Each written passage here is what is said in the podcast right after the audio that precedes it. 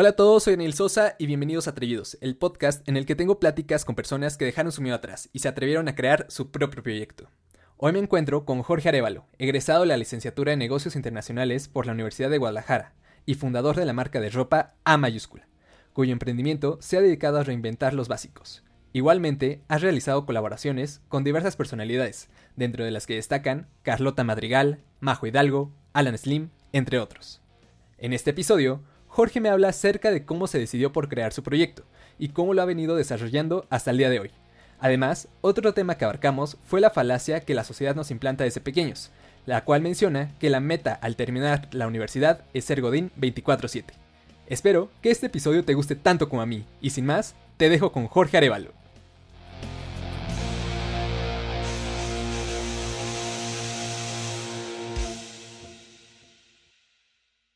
Jorge, muchas gracias por estar aquí en Atrevidos. ¿Cómo estás? Muy bien, Daniel. ¿Y tú? Igual, súper. Gracias, gracias por esta oportunidad. gracias a ti por aceptar. Bueno, A mayúscula inició en febrero de 2019, ¿no? Por lo que tengo entendido. Ajá, es correcto. Con tres publicaciones y cero seguidores. Sí, exacto. Empezamos, de hecho estuvo muy chistoso cómo empezó, porque fue técnicamente un proyecto escolar y de ahí nació. Teníamos que crear las redes sociales, un prototipo de una página web, este, diseñar ciertos costos, o sea, sin diseño ni nada, simplemente como la idea de negocio y ver financieramente qué tan factible era o no. Ok, ¿esto en qué semestre lo estabas estudiando o en qué semestre te lo dejaron? Fíjate que no fue de, de la carrera. Cuando estaba por terminar la universidad, estaba trabajando para Mercadotecnia de Liverpool. Okay. Y parte de las prestaciones es una un diplomado, como un curso de, aproximadamente medio año, y el curso era de mercadotecnia enfocada a empresas de moda. Entonces, para poder salir de este curso, tenías que diseñar un proyecto en el que fuera factible no solo a nivel mercado, sino a nivel financiero, sino encontrar tu punto de equilibrio, cuántas playeras tendrías que vender a la semana o al día para ser rentable, etc. Entonces, era un trabajo que empezó en parejas este, y realmente la idea de las playeras en su momento, que fue hace justo como dices, como dos años, nació y nació con un nombre completamente distinto. Pero hasta ahora creo que estoy muy contento con el nombre y con lo que hemos logrado. Poquito mucho hasta ahora y creo que es, es un buen resultado. Ahí me genera duda, ¿cuál era el nombre anterior? De hecho, era, un, era una mezcla entre mi apellido y el apellido de mi otro compañero. Entonces, eh, yo soy Arevalo, mi compañero era Abraham Vila, y se llamaba Brambila Arevalo, pero era un nombre muy largo que gracias a las retroalimentaciones que nos dieron en ese curso, di cuenta que tenía que ser más corto, más conciso, que fuera más fácil de recordar. Y pues le fui un poco fiel al principio, no puse la palabra completa, pero al menos dejé una, una letra que es la A. ¿Y ahora por qué A mayúscula? O sea, ¿cómo, ¿cómo pasó todo ese proceso de creación de marca del nombre? Pues fíjate, siempre había pensado que si iba a ser en algún momento algún emprendimiento o algo que fuera mío, me gustaría que tuviera como eso, que fuera justamente mío. Entonces, mi apellido se me hacía como algo muy largo, no quería que me relacionaran completamente con eso, entonces sentí que era una manera como de ponerlo. Entonces, la A y de mayúscula, la verdad es que la idea original nació porque la, el prototipo de las playeras era que solo tuvieran textos, entonces en mi mente relacioné textos con la palabra mayúscula y creí que hacían sentido. Entonces, hasta el momento estoy tratando de serle fiel a eso. Qué cool. Y eso que mencionaste de lo de el nombre propio, que estuviera, por así decirlo, impreso tal cual. Ajá. O sea, es algo muy chingón porque igual lo comparto contigo. O sea, el tener eso subliminalmente, que decir, aunque los demás no lo entiendan, ¿no? Que digan, pero tú por dentro dices, es mi marca yo la creé. De hecho, lo que me ha pasado últimamente a veces, hace como un año incorporamos la marca en la parte de trasera de las playeras, que es literal solo la A, pero del logotipo. Entonces, a veces se me hace cool que voy a la calle o vamos a un antro y encontramos de que por la espalda ves a alguien y trae las playeras. Y me ha pasado de que a veces vamos un viajecito aquí cerca y alguien trae la playera y me emociona, pero me gratifica más pensar de, o sea, este güey ni siquiera me conoce, ni tiene idea de todo lo que ha pasado y trae de que una de mis playeras. Entonces, eso se me hace muy chido. Es muy gratificante personalmente.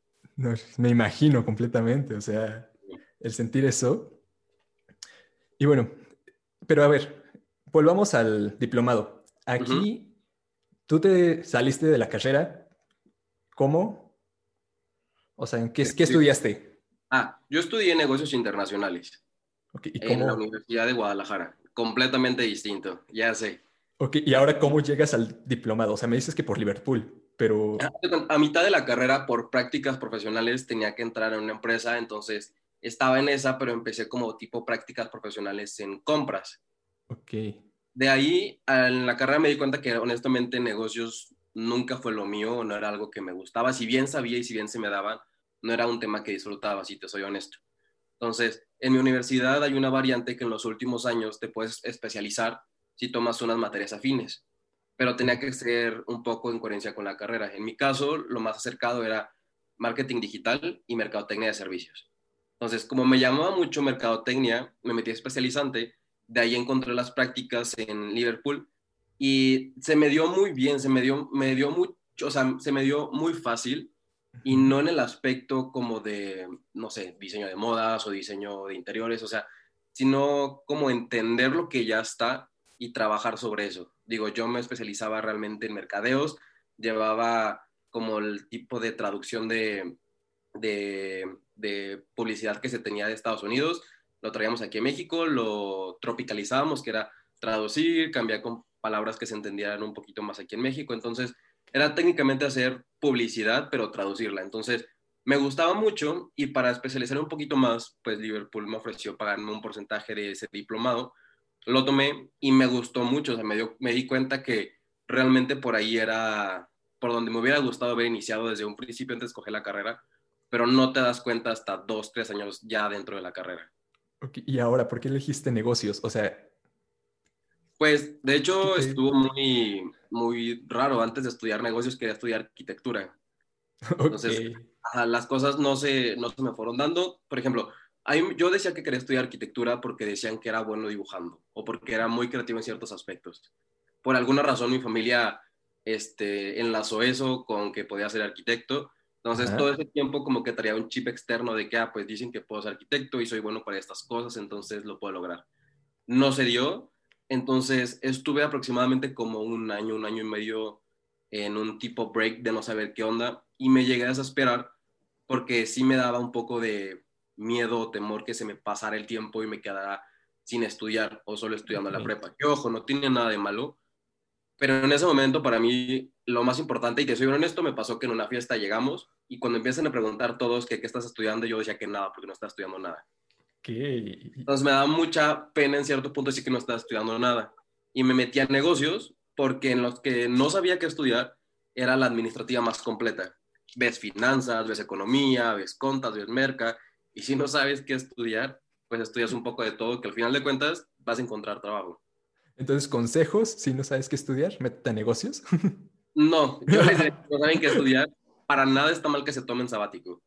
Digo, yo me tomé sabático de un año, año y medio, y no me sirvió porque en ese año yo estaba aferrado que quería ser arquitecto. Entonces, realmente como si darse un break y no temer honestamente a lo que quieres estudiar, pero no, o sea, que te dé igual si encuentras trabajo o no, o si la gente te dice que no vas a encontrar trabajo, te vas a morir de hambre. Si eres bueno y te apasiona lo que haces, el trabajo es lo de menos, el trabajo te llega solo. Y bueno, en este año sabático, ¿qué hiciste? O sea, estuve trabajando, estuve, estuve trabajando, pero en como de dos, tres meses. Este, no tomé cursos, pero empezaba como que a practicar mi inglés. La verdad es que estuve eh, saliendo nada más, o sea, no, no hice nada, nada relevante. ¿Y ahí existía la espinita de querer crear algo? ¿O sea, una empresa? ¿O todavía no? La verdad es que la espinita de querer crear algo ni siquiera la tuve teniendo A mayúscula. Yo estaba con A mayúscula en lo que terminaba la universidad, porque era un ingreso extra. Pero yo estaba muy seguro, estaba muy enfocado que terminando la universidad iba a volver a ser Godín 20, perdón, 24/7.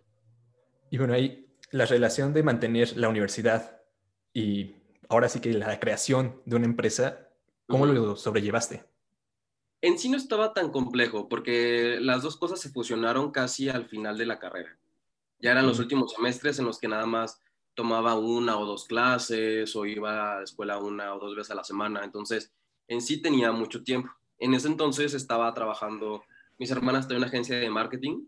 Entonces, ese era como mi principal ingreso y el otro era, si bien un hobby, se, o sea, lo, lo estaba ideando, pero era un ingreso extra personal y te digo, siempre lo tuve presente que iba a ser únicamente en lo que terminaba la universidad, porque ya terminando la universidad creía que yo que iba a tener todo el tiempo del mundo como para aventarme a un trabajo de 8 a 6 de lunes a viernes. Completamente godín, como dices. Sí, sí, porque estoy honesto, porque todo el tiempo te están diciendo que eso es lo correcto, que la meta al final de la escuela es tener un trabajo de 8 a 6 de lunes a viernes y lo que sigue es comprar casa y lo que sigue es tal cosa. Entonces, inconscientemente o conscientemente muchas veces te vas con ese chip de que si no tienes trabajo o si no tienes ese empleo godín, te sientes inseguro, no tienes un ingreso fijo, pero créeme que tener un emprendimiento, si bien es difícil porque no es fácil, y trabajas más de las seis, o sea, no es de que a las seis ya cierro la lápiz, ya a, ver Netflix, o sea, no. O sea, a veces sigo, he estado haciendo unas gráficas hasta las dos de la mañana, a veces trabajo en domingo, pero hago el, como trabajo en domingo, puedo el lunes irme de vacaciones, ¿sabes? Ok, o sea, distribuyes tu tiempo. Sí, claro, o sea, tú sabes, le fregas lo suficiente para descansar lo que quieres. Y bueno, esto de el lavado de cerebro, de decir, tienes que hacer esto saliendo, ¿quién te lo decía? Creo que fuera de mi familia tengo hermanas mayores, entonces digamos que es como un patrón o algo que habían, le habían inculcado a mis hermanas y luego me lo habían inculcado a mí. Y no los culpo porque no lo digo que lo hicieran de manera negativa, obviamente siempre está viendo por mi bien, pero en general, fuera de familia, este, amigos, que yo veía que mis amigos estaban en la carrera y saliendo de la carrera ya estaban trabajando y era desesperante de que es que yo aún no estoy trabajando o yo todavía no salgo de la carrera y necesito encontrar un trabajo de 8 a 6, ¿sabes? Ok, ok. Bueno, ahora, regresando a A mayúscula, entonces, antes de A mayúscula no existieron ni un solo proyecto, o sea, nada de que tú dijeras... Mm, Mío no. Una de mis hermanas en algún tiempo, años atrás, había sacado con su esposo una marca de bolsas para mujer y les ayudaba a veces cuando tenían como ciertos, no era, en esos tiempos no eran bazares, pero eran como algunos, no sé, eh, activaciones que hacían en galerías o en la plaza o algo así. Y les ayudaba y realmente era, no era mío, pero le sentía que era como un punto y aparte, pero digamos que fue como mi primera introducción al, a todo este tema de, de la ropa o de accesorios, de moda, como le quieras llamar. Ok, o sea, de ahí nació. Pero antes de eso, un... no. Ok. Fue el, primero. Bueno, y ahora, volvamos a febrero de 2019. ¿Cómo creas A mayúscula? O sea, llegas un día y dices, eh, me dices que por el diplomado. O sea, ¿cuál fue ese proceso de creación? Pues fíjate, del diplomado en sí ya tenía el contacto de proveedores y de costos y cuánto tenía que vender y cuánto se tenía que hacer. Pero no se ejecutó nunca en el momento del diplomado, simplemente se hizo como el esqueleto y ya. Hubo un tiempo, tengo que trabajaba en ese entonces con la agencia de marketing de mis hermanas y parte de lo que nos dedicamos era para artículos promocionales, gorras, playeras, tazas, termos, mil cosas más, pero todo era con proveedores externos. Entonces hubo un momento en el que tuvimos la oportunidad de, de hacernos de máquinas.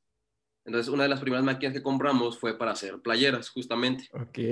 Entonces se empezó haciendo promocionales para X empresa o se empezó haciendo proyectos para X empresa y aprendiendo o para aprender a usar las máquinas, pues nos metíamos a ver tutoriales o tomamos unos cursos donde compramos las máquinas, etcétera. Entonces, pues practicando fui haciendo, no sé, como que los diseños, por así decirlo.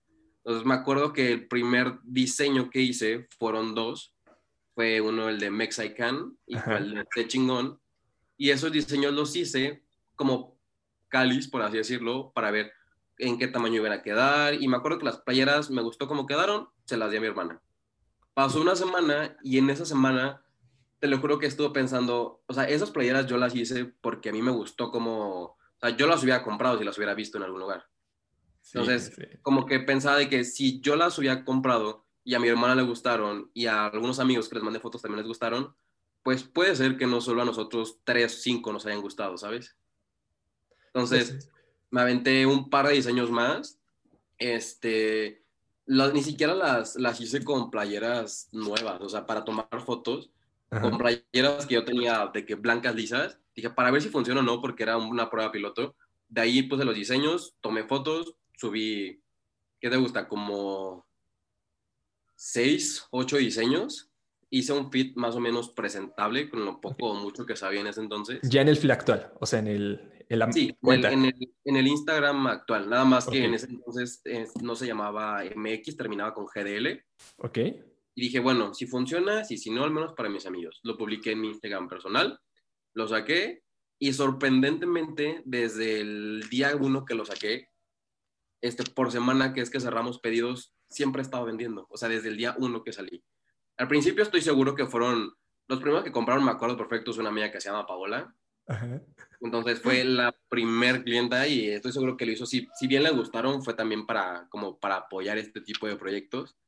Pero de ahí en más se fue corriendo la voz. O sea, lo suben ellos a su Instagram o se las ven en la calle. Empecé como que a pulir un poquito más las estrategias de que toda la interacción o todo el contenido que llegara a ser orgánico, a pautarlo, pagar publicidad, hacer activaciones o mandarle influencers, o sea, todo ese proceso de dos, tres años casi, sí. este, fue, sobre la marcha.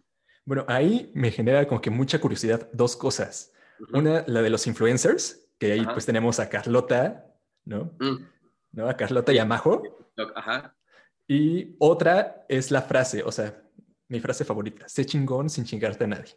Y de hecho es, es de mis playeras favoritas y en, creo que es la playa favorita de mis clientes, de mi comunidad, de mis amigos en general, porque siempre está como en el top 3 de las, de las vendidas por semana. Y, me gusta mucho, o sea, me siento muy identificado con esa frase. ¿Pero de dónde nace? O sea, ¿se te vino así? O sea... No se me vino así. La verdad es que buscando ideas no quería copiar tal cual algo, pero quería que fuera comercial. Entonces me sumergí en Pinterest estuve buscando y encontré un post-it descrito de algo similar y me gustó, pero le cambié algo porque no quería que se viera como un, un plagio o una, una, copia o algo. Y ojo, todos los diseños que tengo, si bien no está registrado la mayoría, porque sí tengo registrados algunos, los hago de, antes de introducirlos, se buscan para ver si no están registrados, para que no se empiece a correr de manera negativa como piratería o como que me estoy robando el trabajo de alguien más porque a mí no me gustaría que estuvieran robando mi trabajo. Entonces, si bien muchas son frases que están ahí al aire, los diseños tal cual no son copiados, o sea, los trato de ingeniar yo como... Si a mí me gusta, honestamente, se queda. O sea, ¿cuál sería tu top 3 de diseños? Que a mí me gusten o que más... No, para ti. Que a mí me gusten, la verdad es que me gustan que estén más chiquitos. Mi favorito, el, el primero es el de ese chingo sin chingarte a nadie. Me gusta que esté así chiquito, discreto el de ABCD Fuck You, creo que está conciso, está, sí, sí. está chiquito. Y de mis favoritos también fue el de Mexican as Fuck, porque quería que fuera un poquito representativo, que fuera, si bien en doble sentido, pero no ofensivo. Creo que esos serían de, de, mis, de mis tres favoritos. No, qué chingón, la verdad. O sea, pero regresando a la frase, ¿qué significa para ti? Pues creo que es como poder hacer las cosas bien en todo sentido, pero sin nunca pisar a nadie o sin tener que quitar a alguien de en medio. O sea, yo siempre lo he dicho y tengo un círculo cercano de amigos que muchos están emprendiendo con proyectos chiquitos, otros proyectos más grandes, pero bien o mal, creo que ayudarnos entre nosotros es lo ideal. Entonces, es como muy representativo eso. Puede ser bueno en lo que sea que hagas, y si a alguien más le sirve esa ayuda, no lo veas nunca como competencia, velo como apoyo. Entonces, creo que es como parte de, de, la temática también de la, de la marca que siempre he querido que esté como muy presente. Sí, y se nota en tu forma de ser, la verdad. O sea, eso de ah. aceptar la entrevista fue, o sea, porque te das recuerdo, o sea, dijiste, como emprendedores hay que apoyarnos. Sí, claro. Entonces, creo que refleja mucho lo que dices. Y es lo que, estoy, lo que he tratado de hacer tanto con, con algunas colaboraciones, casi siempre es con, con amigos porque es un trato un poquito más directo, pero créeme que si alguien en algún momento tiene un proyecto y quisiera que lo apoyen, o sea, si estamos en la misma página y si el trato es cordial y puedo hacer algo que beneficie, de verdad sin problema. O sea, siempre he estado muy presente porque yo también he pedido ayuda muchas veces y muy pocas veces, si no es, bueno, sí, muy pocas veces me han dicho que no. Y bueno, es, esta ayuda, ¿a quién se la has pedido? O sea, ¿cómo, cómo ha pasado? ¿Cómo pues, por ejemplo, justo lo que mencionabas en el tema de influencers, antes de pagarles o contratar los servicios de, una persona, porque realmente es un servicio que te están haciendo, empecé con amigos. Empecé con amigos que si bien no éramos los mejores amigos ni los más cercanos, yo veía de que, ay, es que este, este brother nos hemos topado en un par de fiestas y tiene de que 15 mil seguidores. O de que, ah, esta niña es amiga de un amigo y se viste súper padre y su público es como así. Entonces, empecé a pedir favores y creo, si no es que, o sea, muy pocos y hasta, por ejemplo, tuve ya algunos unos tratos muy cordiales y muy amables de unos, de unos chavos que salen en Televisa. Entonces, también desde ahí, sin necesidad directamente de pagarles a ellos, o sea, como favor, me lo agradecieron mucho y te dan retroalimentación de que sabes que las pruebas están muy padres o me gusta mucho la calidad, está muy padre lo que haces. Entonces, empezar a pedir ese tipo de favores, o sea, hicieron que llegara a más personas. Entonces, más personas pudieran conocerme. Entonces, a eso yo siempre como que lo he intentado de, de pagar. Si yo estoy dispuesto a hacer ese tipo de favores, alguien más allá afuera va a estar dispuesto a hacerme ese tipo de favores, que honestamente no me cuestan nada o mucho, y a esas personas probablemente tampoco. Entonces, por eso es como que traigo esa ideología. Y es muy chingona. A ver, ahora, con Carlota y con Majo, llegaste, o sea, ¿qué les pusiste? ¿Cómo, ¿Cómo las contactaste? Esa es mi pregunta. Pues fíjate, lo chistoso es que nunca tuve ni siquiera contacto con Carlota. Me, con la que me contacté que fue con Majo. Ya había trabajado anteriormente con un, un, un par de TikTokers y me funcionó en cuanto a números. Entonces, en las pautaciones, esta, me ha pasado muchas veces que me reaccionan o me preguntan o empiezan a pedir información directamente para querer comprar personas que tienen números. Ok.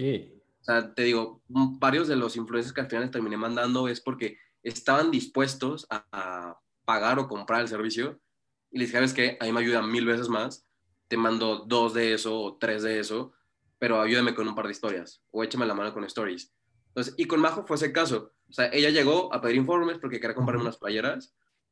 Me metí al perfil porque su nombre me sonaba y veo así el número inmenso y luego me meto y en ese entonces estaba con Carlota y fue de, no inventes, tienen un buen de alcance.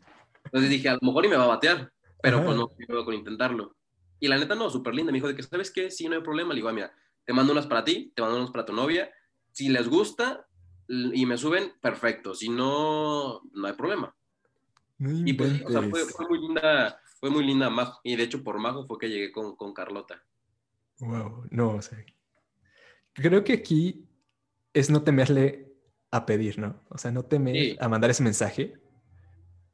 Sí, justo. De hecho, he, visto, eh, sigo muchas cuentas en Instagram de, de personas que saben más en redes sociales o que saben más en este ámbito de emprendedurismo.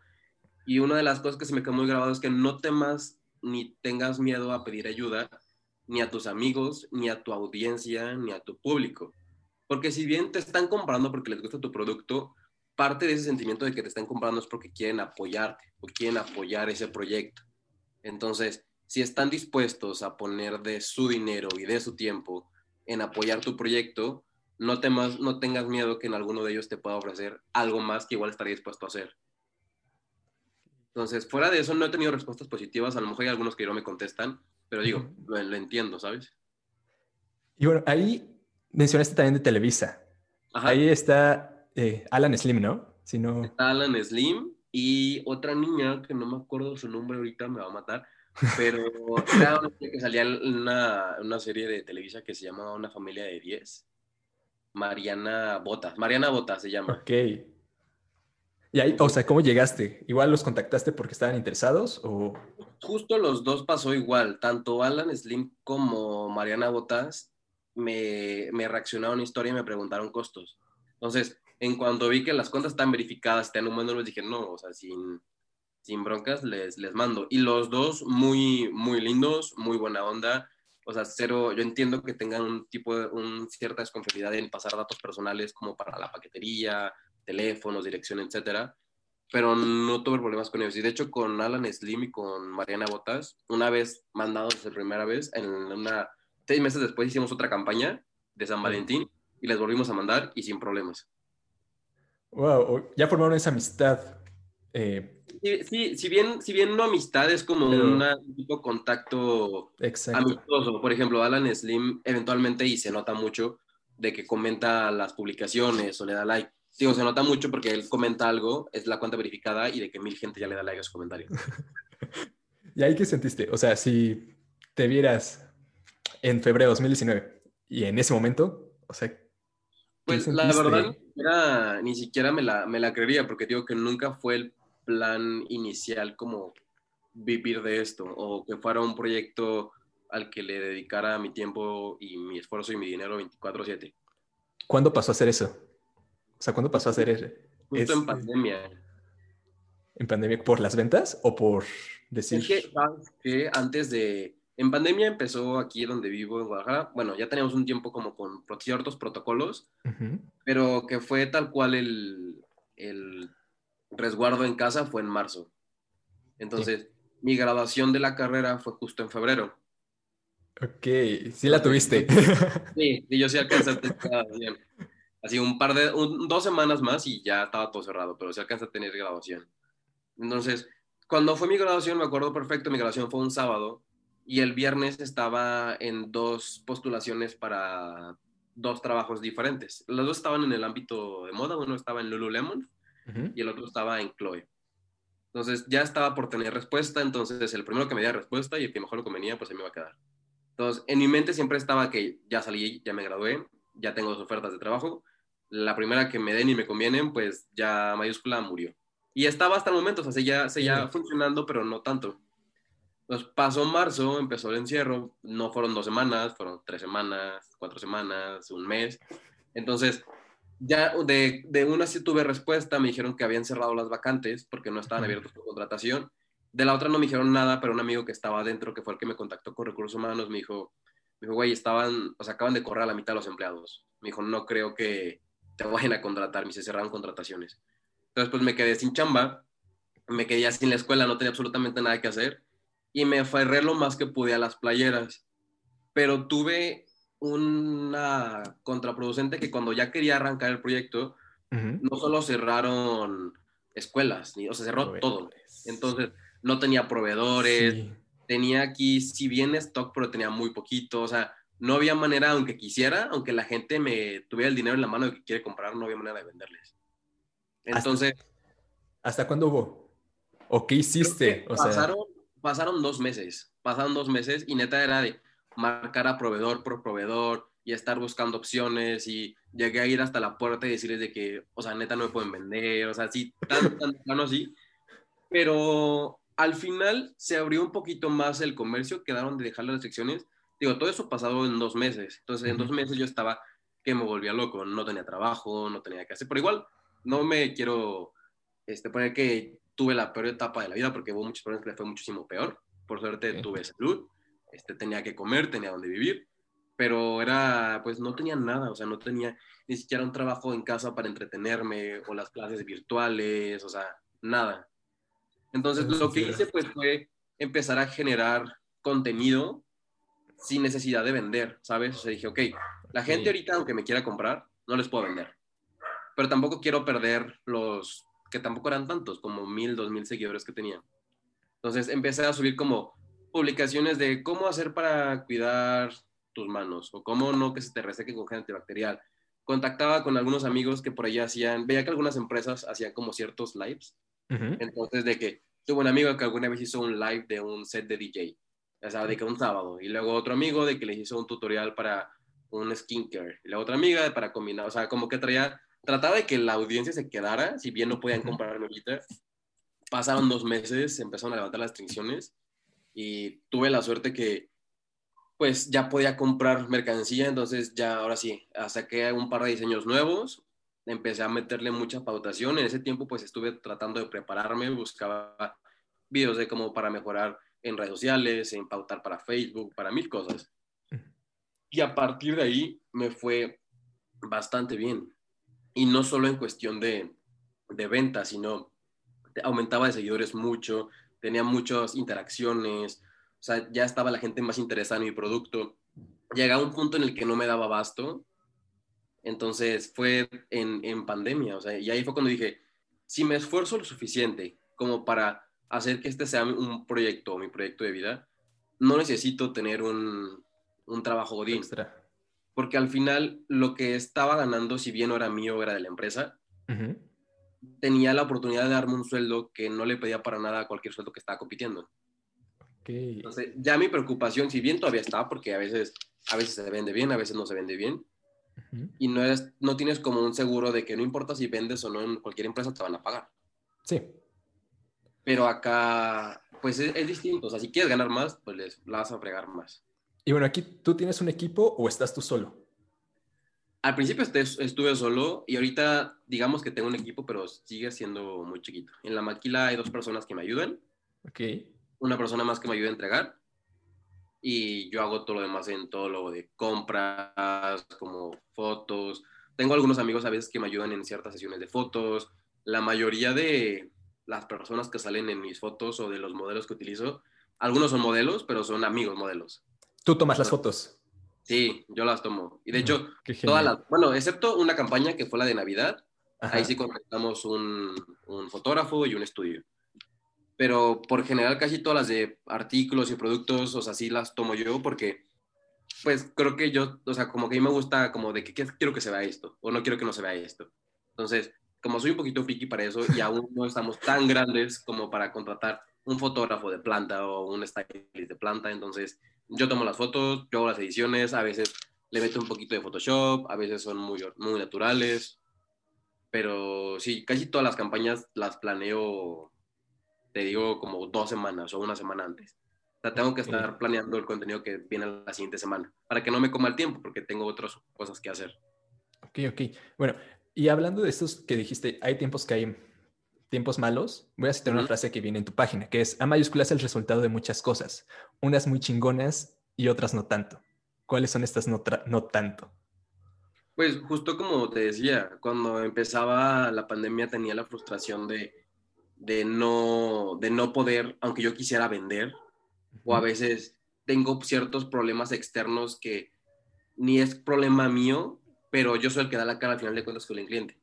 Tío, problemas con proveedores, problemas con paqueterías, que se extrae un producto, o que la playera llegó mal, o que llegó en X. Entonces, siempre, siempre, siempre, siempre, como en todo lo que tiene que hacer, el cliente es primero, porque él va a saber si vuelve a comprar o no. En primera, porque es un proyecto chiquito y no me gustaría que todavía que están arriesgándose a que les puedo dar un producto o no, que les puede llegar o no, o sea, que están apoyando todo este, este proceso y que les llegue mal o que les llegue lo que no esperaban.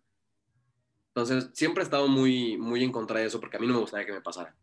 ¿Y te ha pasado? O sea, sí ha pasado. Sí, claro, y pasa muchas veces y no, te digo, por más que intente estar en todo y tratando de hacer las cosas lo mejor que se puede, pasa que se extravió un paquete por tres semanas. O que llega a una dirección. Una vez me pasó que la paquetería tuvo un problema y el paquete que tenía que llegar a Monterrey llegó a Ciudad de México y el de Ciudad de México llegó a Monterrey. Entonces, son, son problemas que no controlo y no soy una empresa tan grande como para decir de que, ah, si mando un camión a Monterrey y que me lo traigan a Ciudad de México. No pasa así. Y al final, en esos casos, termina siendo pérdida. O sea, terminas, si bien no reembolsando, pero vuelves a pagar el producto, vuelves a pagar el envío, les das como un bonus de un tanto de porcentaje o les mandas una playera extra para que no queden disgustos con algo que realmente pues no es, no es un error tuyo, pero tú tienes que dar la cara. Porque en algún momento pudiste haber anticipado. Y eso está bien porque no muchas empresas lo hacen. O sea, que deberían. Y la verdad es que duele mucho el codo. Pesa mucho. Porque, pues por ejemplo, en ese, en ese caso, ya no, o sea, ni siquiera fue ganancia. Ya estás poniendo tú de tu bolsa o estás quitando tú de tu utilidad para compensar eso. Pero al, o sea, al, principio sí lo veía como que, que codo, pero ahorita lo veo como una inversión, porque me ha pasado, porque por más que sean muchas personas diferentes, sí recuerdo las personas que te compran varias veces. Entonces, yo hago, yo mando las guías de las que se van envíos, entonces, este domicilio de qué este domicilio me suena, o este nombre con este apellido me suena. Entonces, y aparte por un archivo que tengo en Excel, te das cuenta que a veces a los que le solucionan esta controversia, te vuelven a comprar. Entonces, si no lo estuviera solucionado, fuera de que no te compraban, si alguien más te mencionaba, te iban a quemar. De que, ¿sabes qué? Yo compré, me llegó horrible, o se me perdió, ya no me contestaron. Entonces, no tiene caso ni quemarse con eso, ni hacer un, pasar un disgusto a alguien que confió en ti, que está confiando en tu proyecto. Entonces, lo mínimo que puedes hacer es hacer lo más que puedas para que queden satisfechos. Y bueno, esto hablando de envíos, aparte hay un punto de venta, ¿no? En Guadalajara, que es Mona Ramona Café. ¿Cómo llegaste ahí? de hecho, tenemos ahorita dos tipos de puntos de venta, pero el más formal y físico es el de Mona Ramón. La dueña de la cafetería es una chava que se llama Marce, súper linda, y igual me contactó por Instagram. Me contactó por Instagram, me mandó un mensaje, me pidió mi número, empezamos a hablar por WhatsApp, me mandó la propuesta, fuimos a conocer el café y me gustó porque la ubicación es muy buena, el café está muy bonito, o sea, como que siempre había tenido yo la idea que en algún momento si ponía un punto de venta, no me gustaría que fuera solo una tienda y ya, me gustaría que las personas llegaran y se pueden quedar así. Entonces, digamos que la idea que yo tenía a futuro y que todavía la tengo como presente, ya estaba realizada. Y qué mejor con un socio comercial a tú aventarte toda esa responsabilidad de sueldos, rentas, si vendes, no vendes, estar ahí o no. Entonces, fui con ella y creo que siempre se lo, lo, he hablado con ella, como que al momento de platicar conectamos en cierta parte de que estamos como en la misma onda. De ella emprendió antes con unas cajas de regalo, este, no sé, como que tiene una vibra muy ligera. Entonces, como que nos dimos cierta confianza cierto tiempo y me dio la oportunidad de estar dentro de la cafetería. Tiene un espacio que es como una tienda de regalos y en, la tienda de regalos tiene un apartado en el que estamos nosotros. Ah, perfecto. Y bueno, ¿ella tiene como tu edad más o menos? ¿O es mayor, menor? Yo tengo 26, ella me parece que es dos años más grande que yo, un año. Somos casi de la generación. ¿Y qué sentiste cuando te llegó ese mensaje? Pues es que honestamente todo el tiempo te están, o sea, no es como que todo el tiempo te estén buscando, pero muchas personas te mandan mensaje como para ofrecerte sus servicios de maquila o de envíos o de servicios de influencers o mil cosas así.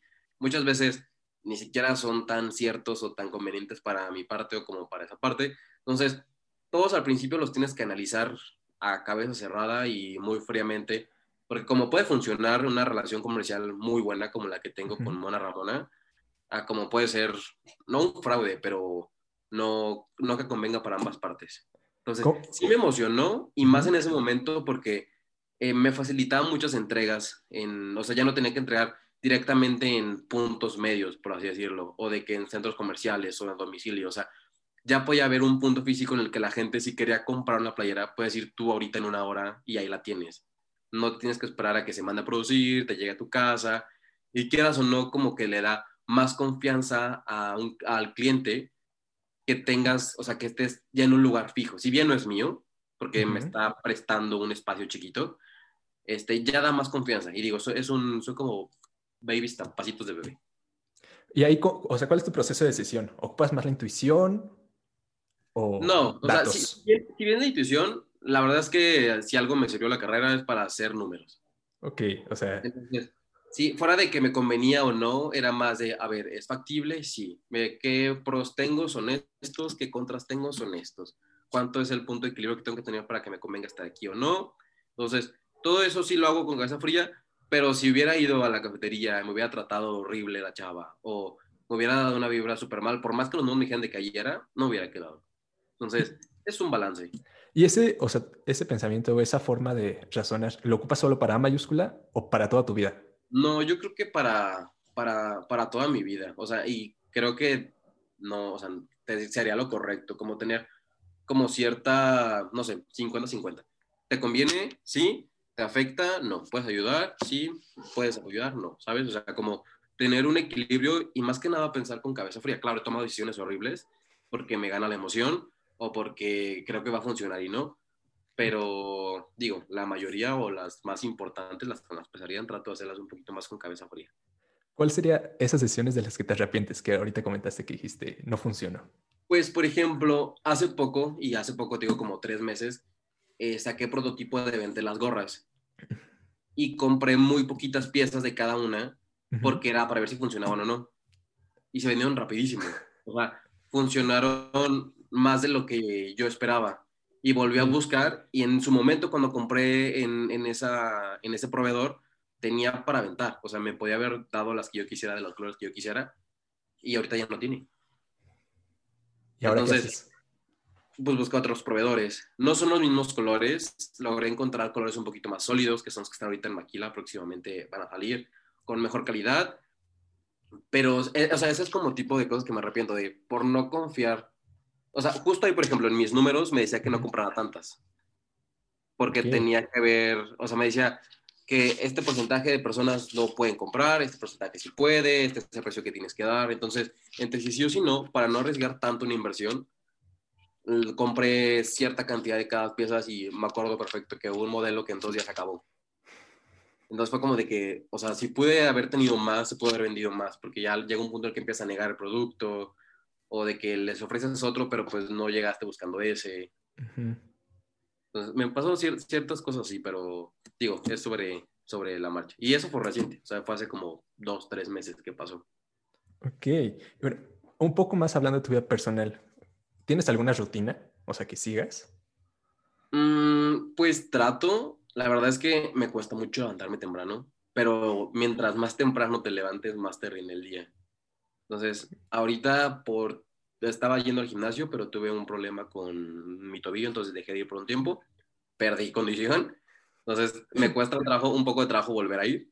Entonces, ahorita lo que hago técnicamente es, me levanto, tengo un cachorro, un salchicha, que ha salido en algunas fotos de ahí de las playeras. Entonces, lo saco al jardín a hacer del baño, regresamos, me, meto un café. Por lo general, trato de despertarme como entre siete y media y 8, porque a las 10 empiezo todo el proceso de mayúscula.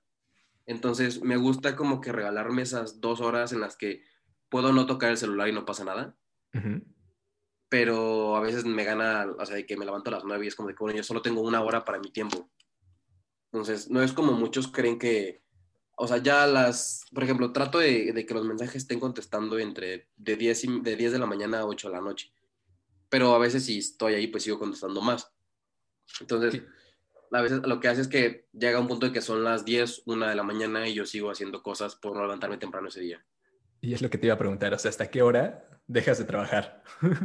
pues casi siempre procuro, o sea, a las 8 lo que se hizo, se hizo pero si hay cosas que urgen para el día siguiente, este, no importa si son las 8 o las 10. Okay. Me, ha dicho, me ha dicho mi novio de que, ¿sabes qué? Trata de a las 6 porque él sale a trabajar a las 6. Que no, no puedo, ¿sabes? Podría dejar de hacer ciertas cosas a las 6, pero hay otros proveedores o otras compras que tienen que hacer y es como que solo a esa hora puedo, solo a esa hora se abre. Entonces trato de no extenderme mucho, pero yo creo que me siento más libre después de las 8, como que siento que ya no tengo tanta responsabilidad de estar contestando. Y muchas de las publicaciones ya están programadas, entonces nada más a lo mejor me quedo un par de horas o el día completo en la computadora programándola, pero ya hago lo de toda la semana. Y ahí el estilo de vida, o sea, de que tu novio sale a las 6 y tú sigues trabajando y trabajando. O sea, ¿cómo lo sobrellevan o cómo, cómo es esa pues, interacción?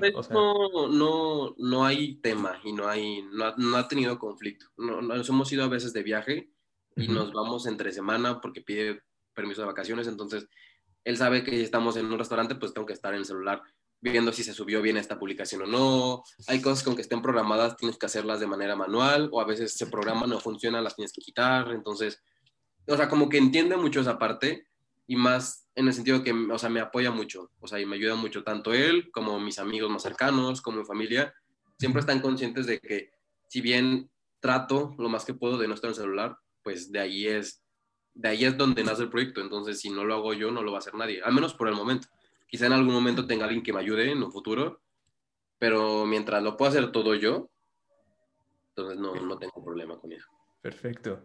Y uno, A mayúscula, estuvieron hace una semana en IM, ¿no? En Intermoda. ¿Qué pasó? O sea, ¿cómo llegaste?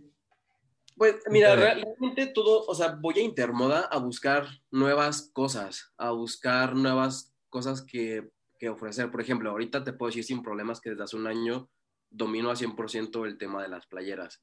Sé qué proveedor sí, qué proveedor no, qué colores sí, qué colores no, que el material como hace, o sea, siento que ya lo tengo muy en automático. Entonces, ya cuando domino algo, si bien no lo hago para aburrirme, lo que me gusta es, pues, ofrecer algo nuevo al cliente. O sea, hay clientes que me ¿sabes qué? Ya casi tengo todos los diseños o ya casi tengo todos los colores, ¿qué más tienes? Digo, bueno, no quiero aprovecharlos o a lo mejor hay gente que ni siquiera usa playeras, pero sí usa gorras.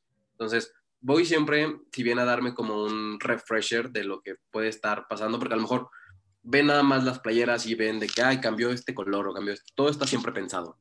O sea, y está analizado. Y a lo mejor tú lo viste en dos semanas, pero hubo un trabajo de tres meses viendo por qué ese color sí, por qué ese color no, cuánto nos va a costar meter este color, cuánto no nos va a costar meter ese color. Entonces, lo que hago para eso es como para prepararme. Lo que más me funciona de Intermoda siempre son las pláticas, porque es empaparte de expertos que están, si no en el mismo campo, porque son campos muy distintos de diseñador a un venta de básicos, pero de algo, de algo te sirven, o sea, de algo siempre, siempre aportan. Más que nada voy para ver qué es lo que va a estar en tendencia y no te digo que yo voy a sacar faldas o voy a sacar pantalones, pero a lo mejor me puedo agarrar de algunos colores o me puedo agarrar de algo en específico.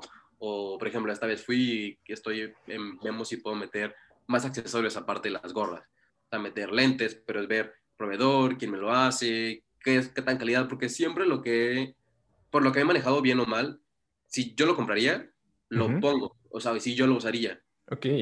O sea, sí, siento que no es que mi mercado, mi público sean yo, pero como soy, el, como soy un crítico muy exigente de mi propio trabajo, digo, si yo lo veo que ya yo lo podría usar porque le encontré, el, o sea, porque yo busqué con cinco proveedores distintos o tres maquilas distintas y esta fue la mejor calidad que pude encontrar, o sea, a mí me encantó, se queda. O sea, el primer filtro eres tú.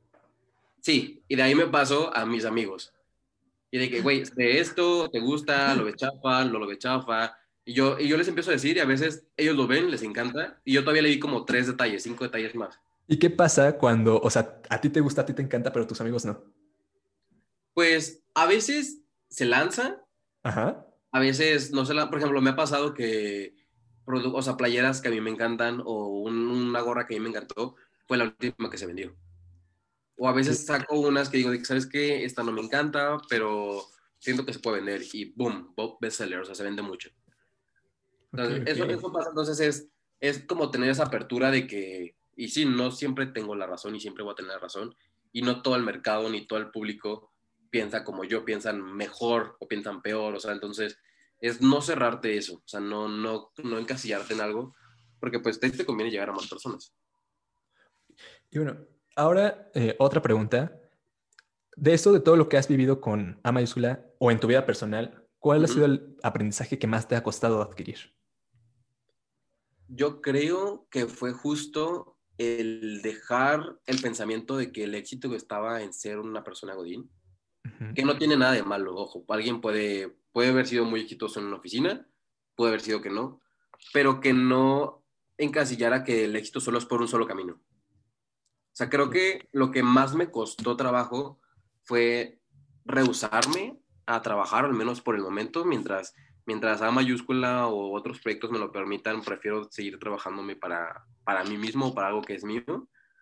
Pero creo que más eso, como que quitarte el switch de que puedes ser emprendedor. Y si bien dicen que no es para todos, pero creo que todos pueden tener las habilidades para hacerlo. Solo que sí, no es fácil, no es rápido, tampoco es barato y, o sea, no creas que no es como un trabajo que el viernes es a las 6, cierras tu computadora y nos vemos el lunes. O sea, no, no es lo mismo, pero da, es, es, gratificante en otros sentidos. Entonces, creo que el aprendizaje más grande es ese, justo desprenderme de la idea de que el éxito solo es un solo camino. Ok, y ahora, si pudieras decir que te sientes, sientes pleno logrando tal cosa, ¿cuál sería? Mm, creo que me siento pleno o lo que más me gusta o lo que más disfruto es hacer las sesiones de fotos. Ok.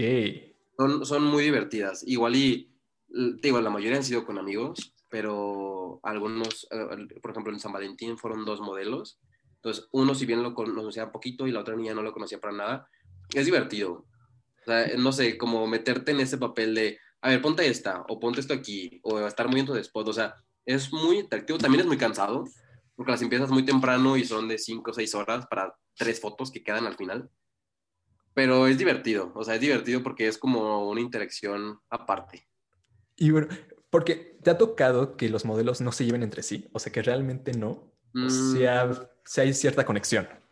Pues fíjate, creo que lo más así que me ha pasado una vez, ¿qué fue? Creo que fue en una sesión que tuvimos para Día de Muertos, fue con un amigo mío que se llama Mari y una niña que es una influencer que se llama Susi, es una beauty blogger. Entonces, este, yo los conocía a los dos, pero ellos no se conocían entre sí.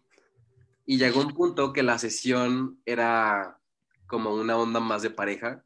Entonces era de que, oye, ponle la mano aquí o velo a la cara. Entonces, ya después me decían de que, güey, me está diciendo que lo viera a los ojos y hace dos minutos que lo conocí. de que era súper incómodo intentar hacer eso. Y más porque me hacen un favorzote en hacer eso y no, pues no son profesionales, por así decirlo. Entonces, a lo mejor alguien ya que contrates de una modelo o algo así sabe hacerlo perfectamente, pero pues no, obviamente hasta a mí me daría pena. Yo les decía de que, güey, no, o sea, de que agarren la piernita o, o pónganse más cerquitas o para la foto, pues si no conoces a alguien es como que muy incómodo. Pero fuera de eso, pleitos o, o, enojos, no. Solo, solo creo que la sesión más complicada que tuvimos fue la que hicimos cuando tuvimos el, la oportunidad de trabajar con Mona Ramona. Tuvimos una sesión de fotos en la cafetería. Entonces la cafetería es pet friendly. Entonces se me ocurrió que estaría chistoso hacer la sesión de fotos con perros. Entonces uno de, uno de mis amigos tiene unos hermanos que son los labradores. Los modelos más difíciles. Sí, y son cachorros. Entonces estaba muy cañón porque a veces estaba de que los acomodabas bien a ellos y los perros se movían, se les encimaban o ya los abrazaba, entonces llenaban la playera de pelo, entonces limpiar la playera otra vez, voy a tomar fotos. O sea, neta, yo creo que, no sé, 500 fotos se tomaron para que quedaran 30. Porque a veces salían, a lo mejor ellos salían viendo la cámara, pero los perros no, o los perros se veían raros y ellos estaban volteando a ver a otro lugar, entonces era, era un poquito complejo. Y eso que estaba cafetería cerrada, o sea, nos, Marce nos prestó el espacio un día que habían cerrado para no tener problemas ni con los clientes, ni con el espacio, ni nada. Pero sí, de hecho al principio lo habíamos intentado hacer como con comida, pero no, no, no, se iba a poder. No, no, se iba a poder con, con, los perritos. Entonces, fue la más complicada, pero también estuvo divertida, o sea, estuvo, estuvo chistosa. Y ahí, o sea, con los amigos, porque trabajar con los amigos es como que cierta, en mi caso, difícil, pero a la vez gratificante. En la parte difícil de que, pues, te están apoyando, ¿no? Pero si hay algo que no te gusta, ¿cómo les dices que no te gusta? Pues, mmm, creo que no me ha pasado. O sea, a lo mejor si, han, si han sentido un poco incómodos, este, uno, uno en especial que lo, he utilizado varias veces para las sesiones, pero es en el sentido de que, ¿sabes qué? Es que esta playera no me gusta o me queda muy grande o a veces las llevo como tallas unitallas y le queda muy chiquita. Digo de que no te preocupes, o sea, en edición se quita eso, no se va a ver de que la pancita o algo así. Pero nada más es, es ese tema. O sea, en sí, creo que no, no he tenido conflictos con, con, con, amigos que me digan que no o que se molesten o algo. O sea, al contrario, pues hasta les estoy muy agradecido porque no, a veces te digo, les, de que sabes que, güey, vente para acá, te pago el Uber y vamos a comer después o te quedas con las playeras o algo así. O sea, realmente como algo, de, cuando son amigos, así como de pagarles como tal, pues no, o sea, no pasa. O sea, la última sesión que tuvimos, que fue de grandistas, que fue para el Pride, fueron... Uy, qué buenas playeras, la verdad. O sea... Sí, gracias. Y de hecho, esa sesión salió, fue improvisada, porque había hecho otra que no me gustó para nada. Ok. Hice, una sesión con, con, otros amigos, no me gustaron las fotos para nada, no me funcionaban como creí que iban a funcionar, y las tenía que hacer de un día para otro porque me iba a ir a de, de, vacaciones el lunes y la sesión tenía que estar lista el sábado, y de, creo que un día antes, así, de que contacté a todos los que pudieran. Aparte también son horarios de oficina, entonces muchos sí pueden, muchos no y salió improvisada, hubo algunos detalles, pero salió muy bien. O sea, al final estábamos allí en una estación, una estación del tren. Este, entonces la gente pasaba y pues obviamente pues son, son amigos, entonces no son como que modelos y les da vergüenza, a otros les, les valía, les daba igual, entonces como que ahí trata de, de, coordinar a todos, digo, sin ser profesionales porque vamos aprendiendo en el camino. Pero digo, lo gratificante de ahí es terminó la sesión, nos bajamos a la playita, nos tomamos unas cervezas y pues, terminó muy bien ese día. Ok, y ahora ya con, la, con todo esto, si pudieras decir tres cosas que un emprendedor necesita tener, ¿cuáles serían? Sería paciencia, sobre todo, creatividad, porque no se trata de copiar un proyecto, se trata de darle un valor agregado. No tienes que ser un ingeniero ni un inventor ni nada pero algo, algo que tú sabes que eres bueno y que le puede funcionar a los demás. Sea un servicio o un producto, o sea, da igual si es algo físico o no. Entonces era paciencia, creatividad. Y la tercera creo que no depende de ti, pero te ayuda mucho tener apoyo. Apoyo, si bien no necesariamente económico, por emocional, de amigos, familia, pareja, lo que sea. O sea, te da muchas fuerzas o a veces te, no sé, o sea, te, te da para arriba. Y otra cosa que te pondría adicional de las tres es contactos. Y con contactos no te refieras de que, ay, conozco al dueño de Bimbo o conozco a tal, no. O sea, yo tengo una amiga que maquilla muy padre y me ayuda a veces. O tengo una amiga que tiene también una marca de, de ropa y de ahí nos damos tips de cómo hacer TikToks o cómo pasar estos videos. O sea, como ese tipo de contactos que no necesariamente son muy, no sé, o sea, muy importantes o muy afines a ciertas cosas, pero tienen algo que tú no tienes o algo que a ti te falta, te, te, ayudan muchísimo, como no tienes una idea. Aunque no lo hagan directamente ellos, pasarte las ideas, pasarte los tips, te soluciona mucho. Son como consultorías amateur gratis. chingón, chingón. Y bueno, ¿hay alguien a quien admires? O sea, que digas, uff, de admirar como, pues mira, te podrá poner en, en, modo profesional y en modo personal. Personalmente, Las dos. Personalmente admiro mucho a mi mamá. O sea, si bien ella nos educó como pudo y con lo que tuvo, o sea, fue, le agradezco mucho. Lo que tengo mucho poco se lo debo a ella. Siempre le he dicho que si tengo más cualidades buenas que malas son gracias a ella. Entonces la, la admiro mucho por eso, porque me crió, si bien con educación, con respeto y con mucho amor sobre todo. O sea, es, ella ahí, eh, ¿cuál sería el aprendizaje o la enseñanza que diría que más te marcó o que más te ha marcado? Que si lo crees o si lo piensas, lo puedes. ¿Y esa viene de tu mamá o de quién viene? Sí, no, si no directamente más, más de ella. O sea, siento que a lo mejor naces con ciertas herramientas o no, pero si quieres más, ya depende de ti. O sea, y si, y si crees que puedes tener más, digo, no, mucho o poco, o sea, todo, todo depende de ti. O sea, como que siempre es posible. Los, los imposibles siempre te los pones tú mismo. Y bueno, y ahora de la parte profesional, ¿a quién admiras? Fíjate que justo a alguien que estoy muy cerca de ello, que igual es, casi también dirá que es personal, una de mis amigas que tiene una marca que se llama Flavante. Ok o sea, ella se me hace muy chido todo lo que hace. O sea, realmente no, es, ella es una marca de ropa y es diferente a lo que yo hago, son de pantalones, blusas, chamarras, etc. Pero le, se pone tanto esfuerzo, o sea, y se pone tanta dedicación y no sé, o sea, como que admiro que haya llegado tan lejos con herramientas que ella solita se puso. O sea, por ejemplo, me acuerdo está estudiando modas y la carrera la ganó al 100% con un concurso de una beca que se diseñó una chamarra. Entonces, como ese tipo de cosas, digo de que, wow, o sea, me gustaría como que ayudarla o en algún momento crecer al mismo tiempo o algo. O sea, no sé, como que profesionalmente a ella, a ella la admiro mucho. Y personalmente también admiro mucho a mi hermana, a una de mis hermanas, que es con, que es, yo diría que es mi mamá, mi segunda mamá. Por lo que entiendo, tú eres el menor. Sí, soy el menor. el consentido. Sí, el, el consentido. me tocó crearme con puras mamás. No, pues bueno, Jorge, eh, te agradezco. Ya vamos a pasar casi a la última pregunta. Ok. Pero pues te agradezco por estar aquí y pues todo el éxito para Mayúscula.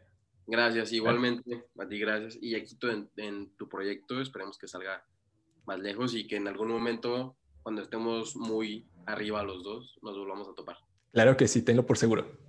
Pero bueno, ¿cuál es tu definición de éxito? creo que lo respondería con una sola palabra, que es felicidad. Okay. Fuera de lo económico, fuera de estatus, fuera de tener cosas, si puedes sentirte pleno y feliz haciendo lo que sea que hagas, es la persona más exitosa del mundo. O sea, no necesitas tener mil dinero, ni mil cosas, ni mil casas, ni nada. O sea, si de verdad te sientes pleno, feliz de despertarte y no odiar los lunes, o sea, creo que tuviste más éxito que cualquier Godín millonario.